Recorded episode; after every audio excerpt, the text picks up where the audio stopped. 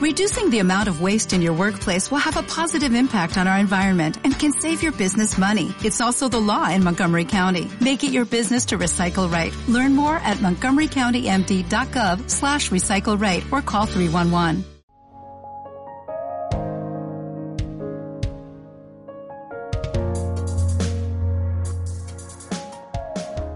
Fotografiando la noche, el podcast enfocado en astrofotografía y astronomía. Aprende cómo conseguir fotos espectaculares del cielo estrellado y paisajes nocturnos. Con Jordi Freshanet, astrofotógrafo y divulgador astronómico.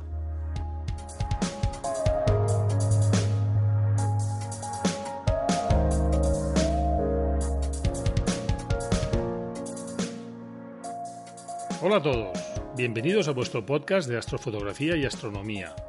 Este es el episodio número 23, Monturas para seguir las estrellas. En este programa os hablaré de una parte del equipo que es imprescindible para mirar por un telescopio o para hacer astrofotografías de larga exposición con seguimiento. Hablaremos de la montura.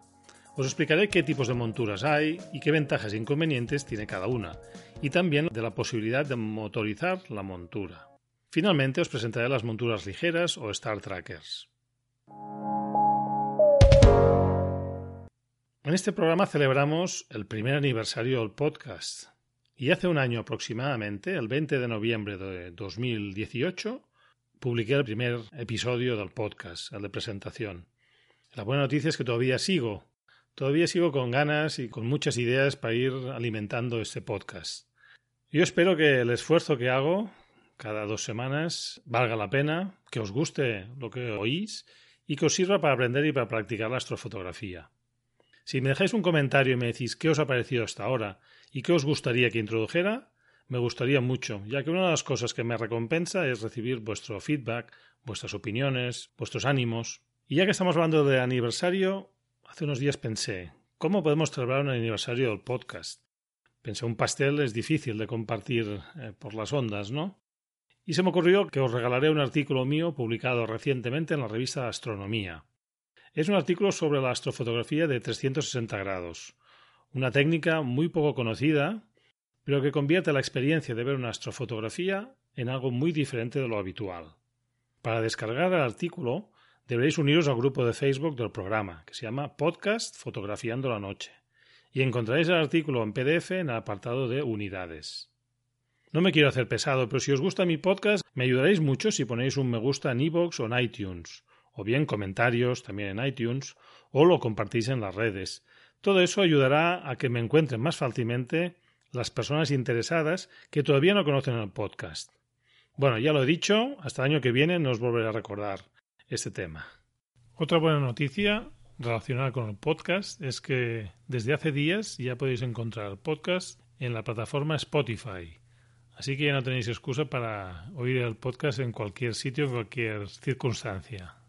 Ya me diréis qué tal, qué tal os va. Qué mal suena la palabra montura cuando hablamos de astronomía. Parece que hablamos de una silla para montar un caballo, pero quizá no vaya tan mal encaminado, porque la montura es la parte mecánica que une el trípode al telescopio o a la cámara y permite apuntar el instrumento óptico hacia el lugar deseado. La montura, de hecho, permite que el telescopio o la cámara cabalgue sobre el trípode, o sea que lo de el caballo no iba tan mal encaminado. Para que os hagáis una idea, una simple rótula que tenemos instalada en el trípode es una montura. Pasa que es pequeñita y las que hablamos nosotros son un poco más voluminosas. Pero hace las mismas funciones. Empecemos hablando de monturas en astronomía. Desde hace mucho tiempo que se utilizan y hace años nos referíamos a un aparato que se sitúa encima del trípode o bien la columna de un observatorio y que tiene dos ejes de rotación y esta montura permite dirigir el telescopio hacia el objeto astronómico deseado. Puede tener motores para hacer más fácil el movimiento de la montura y también de esta manera permiten seguir el movimiento de las estrellas, la gran ventaja de las monturas. Encima de la montura fijamos el telescopio mediante una guía compatible y la más habitual se llama cola de Milano, que es una forma, un perfil que, que tiene esta forma que permite fijar y deslizar el tubo óptico sobre la montura. Pero bien, hasta ahora os he explicado lo que es sencillamente una montura, pero la cosa se ha ido complicando y también se ha ido diversificando en los últimos años. Por ejemplo, han aparecido pequeñas monturas fácilmente transportables con un motorcito que pones la cámara encima o bien un telescopio ligero y va siguiendo el movimiento de las estrellas debido a la rotación terrestre. O sea que ya veréis que hay novedades mm, de los últimos años. La montura normalmente suele comportar problemas y dudas a los usuarios inexpertos, empezando por el montaje de la montura, la alineación con la estrella polar, el uso de la montura. Pero pensar que es importante llegar a dominarla, porque si la usamos bien, podemos conseguir apuntar al objeto deseado y, en definitiva, de su uso depende el éxito de la sesión de observación o de fotografía. Pero empecemos por el principio. ¿Cuáles son los diferentes tipos de montura que se utilizan en astronomía o en astrofotografía? Pues solo hay dos, con sus variantes, pero para simplificar hablaremos de la primera, que es la alta cimutal, y la segunda, que es la ecuatorial. Empecemos por la más simple, la alta cimutal, o coloquialmente mal llamada azimutal, como he dicho, es la más simple, la más intuitiva, de hecho la conocemos. Tiene el pequeño inconveniente que no es la más práctica para la observación astronómica. Esta montura sería la típica que, tienen los catalejos los telescopios terrestres, o las rótulas para vídeo. Tiene dos movimientos o dos ejes. El horizontal, que es de izquierda a derecha, se llama eh, eje del azimut. Y el movimiento vertical, que sería arriba abajo, sería el movimiento de altura. De ahí su nombre, alta, de altura, y azimut, de azimut. El ángulo horizontal, es decir, el azimut, son 360 grados y se mueven en sentido horario, igual que las agujas del reloj. El cero sería en el norte, los 90 grados sería al este, etcétera, etcétera. El eje vertical son 0 grados en el horizonte y 90 grados positivos en el cenit, que es el punto que está encima de nuestra cabeza. Por ejemplo, una rótula de un trípode sería de este tipo, si tenemos en cuenta solo los dos ejes. Si tuviera un tercer eje, este no lo usaríamos, solo el horizontal y el vertical. En cambio, la rótula de bola no es una montura altacimutal, porque una vez desbloqueas la bola se mueve en cualquier sentido y no tiene dos ejes definidos. Hasta ahora todo positivo, ¿no? Es una montura simple, es intuitiva. ¿Qué tiene de malo, pues? Pues que el movimiento de la esfera celeste no sigue el movimiento en vertical y horizontal. No sé si ya lo habéis experimentado con vuestras primeras fotos. Que el movimiento de la esfera celeste no sigue el movimiento en vertical y horizontal de la montura, sino que gira alrededor de un eje, que es el eje de rotación de la Tierra, que apunta a la estrella polar, como ya expliqué en los primeros episodios. Y para ir siguiendo un astro hace falta mover, en este caso con esta montura, los dos ejes, el horizontal y el vertical. Y no es fácil porque cada vez que se mueve, digamos, pasan unos segundos, unos minutos, hay que volver a recolocar el telescopio o la cámara, ¿no? Cuanto más aumento tengamos en el instrumento óptico, más trabajo nos dará, más difícil será ir corrigiendo. Y aquí hablar de un seguimiento del movimiento sideral de las estrellas es realmente complicado. Para los oyentes más aventajados que habéis oído todos los episodios, recordaréis que las coordenadas que se utilizan con esta montura son las azimutales, que son las coordenadas que dependen del lugar exacto donde estamos observando y de la hora exacta. En Photopills, por ejemplo, nos dan este tipo de coordenadas. En las notas del programa he puesto una imagen de una montura altacimutal, sería la que llevan normalmente los telescopios sencillitos o bien los anteojos o telescopios terrestres y las cámaras de vídeo, etcétera. Hay muchos que usan este tipo de montura. El único problema que tenemos es que las estrellas no siguen el patrón habitual y por eso no nos es tan práctico, ¿no? Pero para iniciarse, para observación, por ejemplo, no es tan grave. El problema es cuando queremos hacer astrofotografía y encima con seguimiento. Eso sí que es un gran problema con estas monturas. Bien, hay dos variantes de, esta montura altacimutal. La primera se llama montura tipo Dobson. Son unas monturas sencillas, de construcción barata. Incluso tú mismo te la puedes construir. Muchas veces son de madera o de aglomerado. Y son las monturas que son para telescopios reflectores de gran tamaño. Y realmente es un, es un gran invento. De estas Dobson también hay mecanizadas con motor de seguimiento. O sea que realmente es una, buena opción para algún tipo de telescopio de observación. Las otras se llaman monobrazo o de horquilla. Estas de horquilla, eh, por ejemplo, los grandes telescopios los tienen.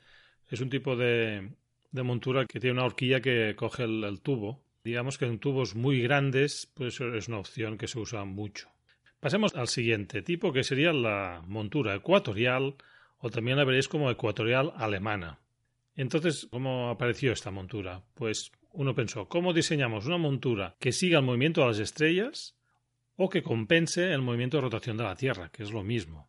Pues con los dos ejes que ya teníamos, al primer eje lo pondremos paralelo al eje de rotación de la Tierra, por tanto, apuntando a la estrella polar. Este se llama el eje de la extensión recta. El otro eje lo montaremos perpendicular a este y será el eje de declinación. Fijaros que sencillamente si coges una montura altacimutal y el eje que apunta al cenit, al punto encima de nuestras cabezas, luego lo vas bajando hasta apuntar a nuestra latitud, que es donde está la estrella polar, podrías convertir una montura altacimutal en una ecuatorial. Las coordenadas que usamos con esta montura son las coordenadas ecuatoriales, que no dependen del lugar de observación ni de la hora que observamos. Si hablamos de un astro fijo, una estrella, una galaxia, digamos que las coordenadas ecuatoriales que tiene ese astro son las mismas para nuestro observatorio que el observatorio que hay en Norteamérica o en Australia, independientemente de la hora. El problema que tenemos es que si hay astros que se mueven, como un cometa, un asteroide, un planeta, ya no serán las mismas porque el astro se está moviendo. Pero para astros fijos, digamos, o relativamente fijos, son coordenadas universales, por decirlo de alguna manera. ¿Qué ventaja tiene esta montura respecto a la anterior? Pues que para seguir un objeto que estemos observando, solo hay que mover uno de los dos ejes. Girando la rueda de movimiento fino, por ejemplo, ya conseguimos ponerlo otra vez en el campo de visión, en el centro del campo de visión, y es mucho más cómodo utilizar una montura de esta manera. Si vamos girando el eje de ascensión recta, que es el que sigue el movimiento de las estrellas, con una velocidad que coincide con la velocidad de rotación de la Tierra, es decir, 360 grados en 24 horas, y encima le ponemos un motor de precisión que tenga esta velocidad ya sincronizado, ya no hará falta mover la montura. Ella sola irá siguiendo el astro que observemos y siempre tendremos centrado en el campo de visión el astro ¿no? en el ocular o en la cámara. Este motor se llama motor de seguimiento o la montura digamos que tiene eh, la función de autoseguimiento. En las notas del programa veréis también una foto de esta montura ecuatorial. Veis que es un poco diferente del altacimutal, el eje está inclinado, más o menos hacia media altura, hasta unos 40 grados. Pero eso depende del lugar de observación de la Tierra. ¿eh? Como he dicho antes, siempre hay que orientar el eje que apunta a la polar y el polar puede estar pues entre el horizonte, que estaría digamos en el Ecuador, o el cenit, 90 grados positivos, que serían al polo norte. Pero dudo que os vayáis al polo norte a plantar una montura ecuatorial, o sea que en este caso no será muy habitual. Muy bien, hasta ahora todo cosas buenas, ¿no? De esta montura hemos dicho que es, eh, las estrellas, que es más cómoda. ¿Qué inconvenientes tiene? Pues para empezar, que es más compleja y menos intuitiva que la altacimutal. Cuesta bastante más a los principiantes de controlar y de entender hasta que superan la fase de rodaje y se acostumbran. La primera vez que usas una montura de este tipo, cuesta mucho mover los dos ejes, porque tú dices, voy un poquito arriba y a la izquierda. Pues mueves los ejes y no es arriba a la izquierda, sino uno te va en diagonal y otro en la otra diagonal opuesta. Quizás usar una montura de este tipo sin saber qué tienes entre manos puede ser uno de los motivos de abandonar en el armario un telescopio que te han regalado o que has comprado, ¿no? Por eso vale la pena dedicar un poquito de tiempo a entender cómo funciona y acostumbrarse a, a su funcionamiento. También usar esta montura exige acostumbrarse un poco a las coordenadas ecuatoriales, que tienen la misma complejidad. Aunque tenga todos estos problemas, yo sigo recomendando esta montura, este tipo de montura para observación astronómica y para astrofotografía, por la facilidad que tienen para seguir a las estrellas. ¿Qué más, qué más tiene de pegas? Pues que necesitan los contrapesos para equilibrar el tubo, que no se nos caiga, a la que flojemos un freno, que no se nos caiga por el peso del telescopio. Entonces tiene un contrapeso en el lado opuesto para equilibrarlo. ¿no? ¿Esto qué implica? Implica que pesa más todo el equipo, Cuesta más de transportar, más espacio y también exige equilibrar el tubo y los contrapesos al momento de montar la montura. Otra pega, pues que se debe instalar a conciencia sobre el trípode y debemos hacer dos ajustes cada vez que la montemos. Primero hay que nivelar la base de la montura, es decir, la base del trípode, ¿eh? con un nivel que esté perfectamente nivelada, plana. Y lo segundo es alinear el eje de extensión recta con la estrella polar. Nuevamente usaremos un pequeño telescopio que está dentro del eje que se llama Buscador de la Polar y haremos coincidir una crucecita con la estrella polar que vemos a través del anteojo del pequeño buscador de la polar. Cuanto más exacta sea esta alineación, mejor seguimiento de las estrellas obtendremos. En visual, cuando observamos, no se nota mucho la diferencia, pero cuando hacemos fotos, si no está muy bien alineado, veremos que salen trazas o que se deforman las estrellas o la galaxia pues no sale muy nítida. Todo este proceso que he comentado hasta ahora se llama puesta en estación de una montura ecuatorial. Como he dicho antes, una montura altacimutal la podemos convertir en tipo ecuatorial o que te haga un seguimiento a las estrellas. Concretamente, las de tipo horquilla se pueden convertir inclinando el plano de la montura con una cuña que tenga el ángulo justo coincidente con la latitud del lugar. ¿eh? Aquí, por ejemplo, en donde estoy yo, lo pondría 40 grados y pico, y a partir de ese momento ya se irá el movimiento de las estrellas. Evidentemente tiene su complejidad de ajustar este ángulo, no es sencillo, pero veréis que los grandes telescopios tienen monturas de tipo horquilla y no tienen la típica montura ecuatorial alemana porque la ecuatorial alemana, a la que pesa mucho el telescopio, tienes que poner unos contrapesos impresionantes y en un momento que es inviable. Muy bien, ya hemos visto dos monturas y muy sencillas, ¿eh? con sus ejes y sus mandos de movimiento fino, sus frenos, pero me preguntaréis, ¿y no se puede motorizar la montura porque sea más automática, que no sea tan manual? Con un solo motor para seguir el movimiento de las estrellas en el eje de ascensión recta, en principio ya tenemos una buena experiencia de observación y de fotografía.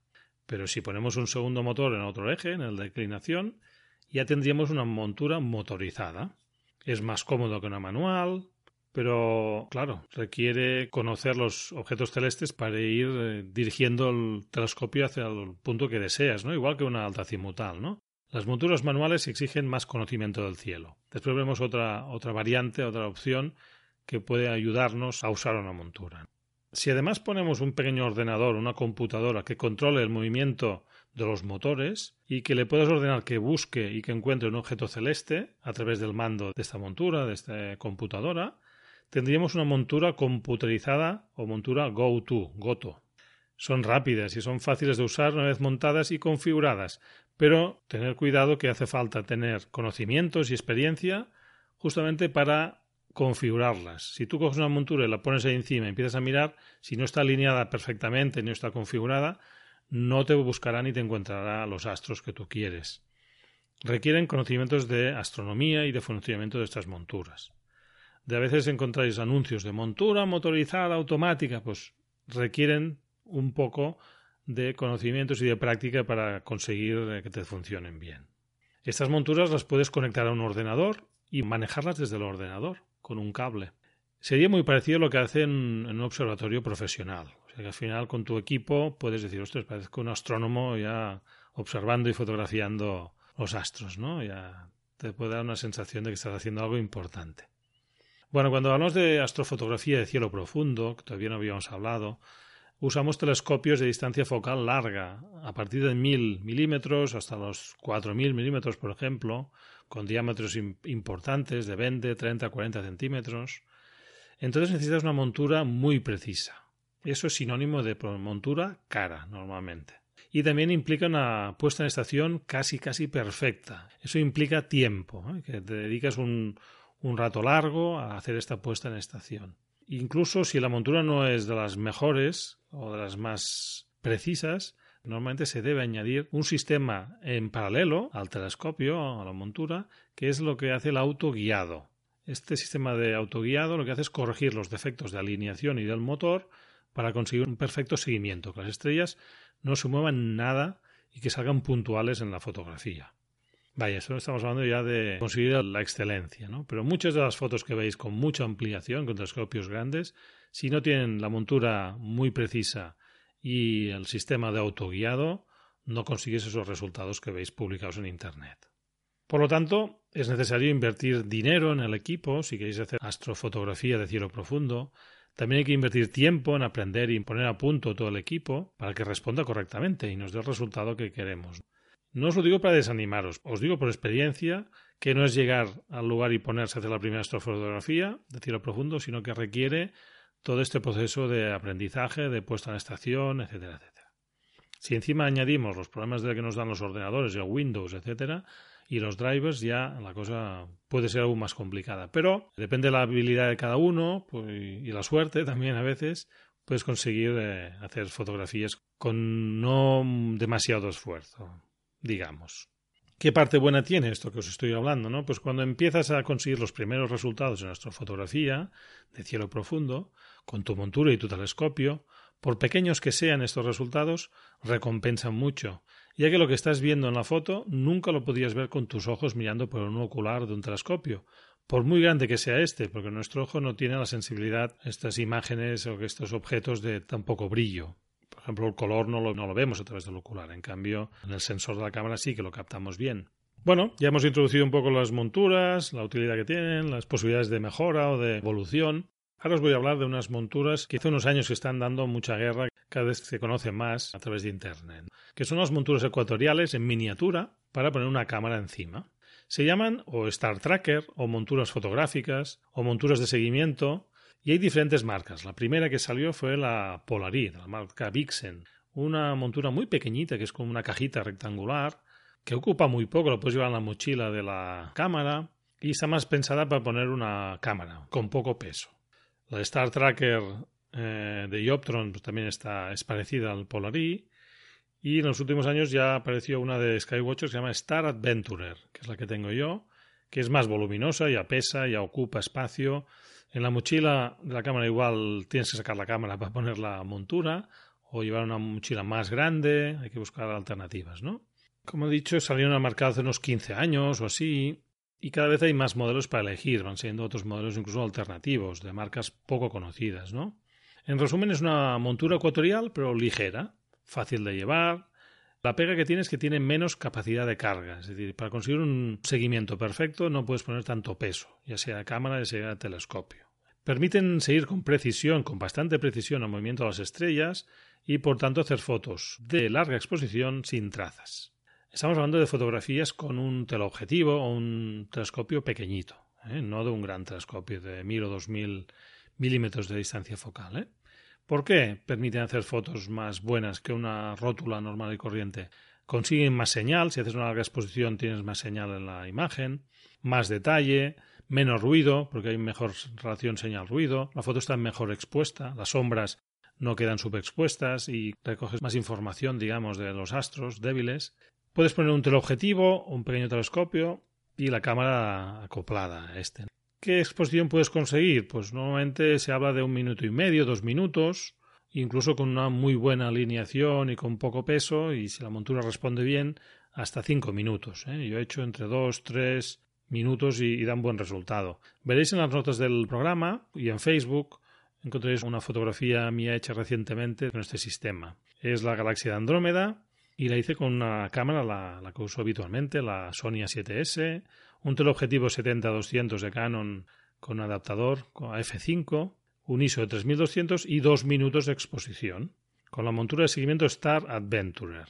Si no hubiera puesto esta montura con una rótula normal, en dos minutos se saldrían unas trazas impresionantes. Casi casi que ocuparían toda la anchura del, sino toda una traza muy muy importante. Y el detalle de la, galaxia sería realmente muy poca.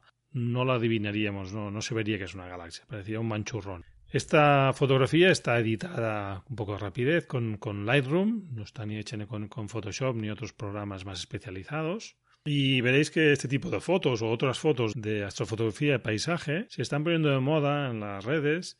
Este tipo de fotos con muchísimo detalle, hechas con Star Tracker, con telescopio, ya sea un telescopio refractor pequeño de 70 milímetros de distancia focal y una cámara reflex o una mirrorless. O sea que es una nueva estrategia. En vez de tener un equipo pesado y muy complicado y caro, pues te compras una montura barata. Esta Star Adventurer vale 350 euros aproximadamente. Una cámara ya la tenemos con un objetivo. Aunque no sea un teleobjetivo, si pones un objetivo ya de 50 o sí, pues ya consigues detalle de una zona del cielo, incluso puedes coger un poco de primer plano. O sea que ahí hay fotógrafos y el, próximo programa hablaremos con uno de ellos, eh, con no revelo todavía el nombre, pero nos hablará de fotografía con focales largas eh, y justo necesitas este tipo de monturas para hacer este tipo de fotografías. Yo, para acabar el tema, no entraré más en detalle, pero en próximos programas podemos hacer un monográfico únicamente de este tipo de monturas.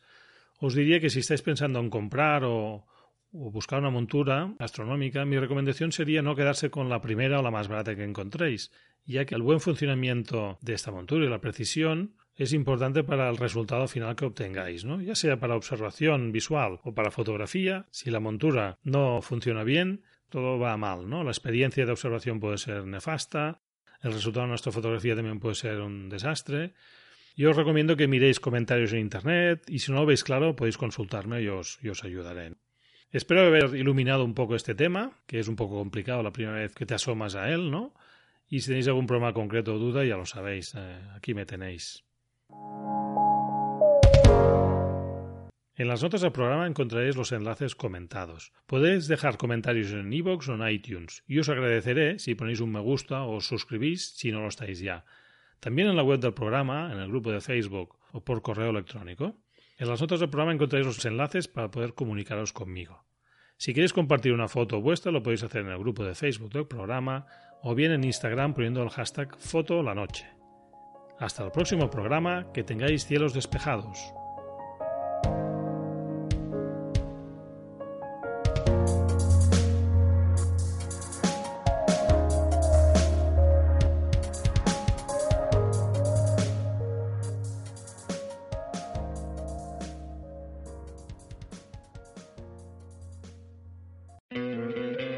¿No te encantaría tener 100 dólares extra en tu bolsillo? Haz que un experto bilingüe de TurboTax declare tus impuestos para el 31 de marzo y obtén 100 dólares de vuelta al instante. Porque no importa cuáles hayan sido tus logros del año pasado, TurboTax hace que cuenten. Obtén 100 dólares de vuelta y tus impuestos con 100% de precisión. Solo con Intuit TurboTax.